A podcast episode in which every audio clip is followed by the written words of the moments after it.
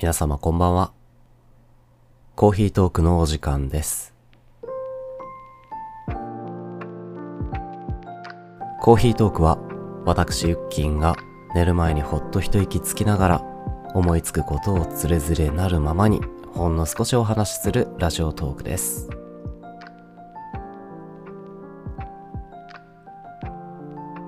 え音楽の話僕の好きな音楽の話なんですが「ザ・バースデーのなぜか今日は」という曲を本日は皆様に紹介したいと思います。ザ・バースデーというねグループについてはまあ実はコアなファンがねたくさんいらっしゃるアーティストでうーんと僕自身は全然詳しくありません。ザ・ファーストスラムダンクのオープニング聞いてかっこいいなと思って。でそれで音楽その人たちの音楽をちょこちょこ聴いてるうちに見つけたのがこの「なぜか今日は」という曲なんですが。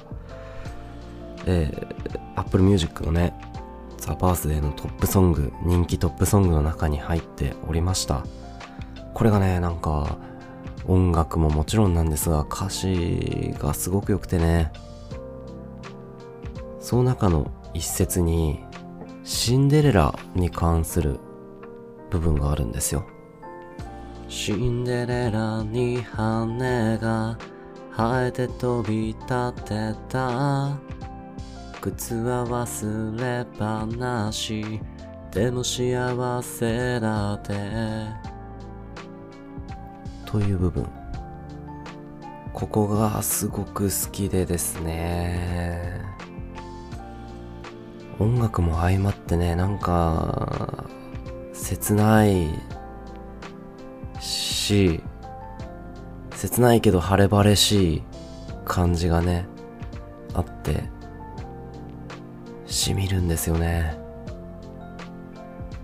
もう一つ僕の好きな漫画。藤田和弘さんの漫画で月光条例というのがあるんですけどこれはおとぎ話昔話についてのこう新解釈みたいなのがね結構盛り込まれている漫画でシンデレラについても書かれてるんですよ。で登場人物が実際にシンデレラの役を演じてみて疑問に思った部分があると。シンデレラが最後に王子様と結婚してハッピーエンドを迎えることに対して何をしたんだろうと私は何をしたんだろう。ただ魔法使いのおばあさんに出会って魔法をかけてもらってでその姿が美しかったから王子様に見初められて探し当ててもらってハッピーエンド。っていうのがすごくこう腑に落ちないみたいな描写があって。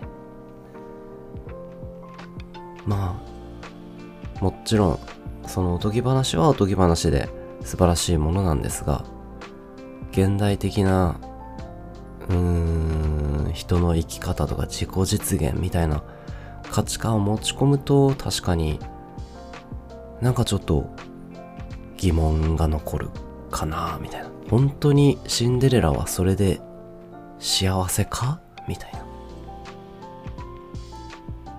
意地悪なねママ母とかお姉ちゃんたちから逃れてで王子様に囚われるでもなくお城に囚われるでもなくもうガラスの靴なんてほっぽり出して翼が生えてその場から飛び去っていった方がよっぽど幸せなんじゃないかっていうのがね。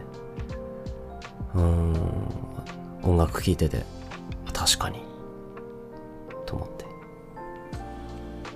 それまでの人間関係とかをね全て捨て去ってしまうから寂しいのは寂しいんだけども自分一人だけの力で大空羽ばたく方がよっぽど気持ちいいよなというね。うん。まあそんなところでなんかめっちゃ好きな曲ですね。ザ・バースデーのなぜか今日はでした。はいサビもねすごくいいんですよ。うん。ぜひ聴いてみてください。それじゃあ本日はこんなところで。おやすみなさい。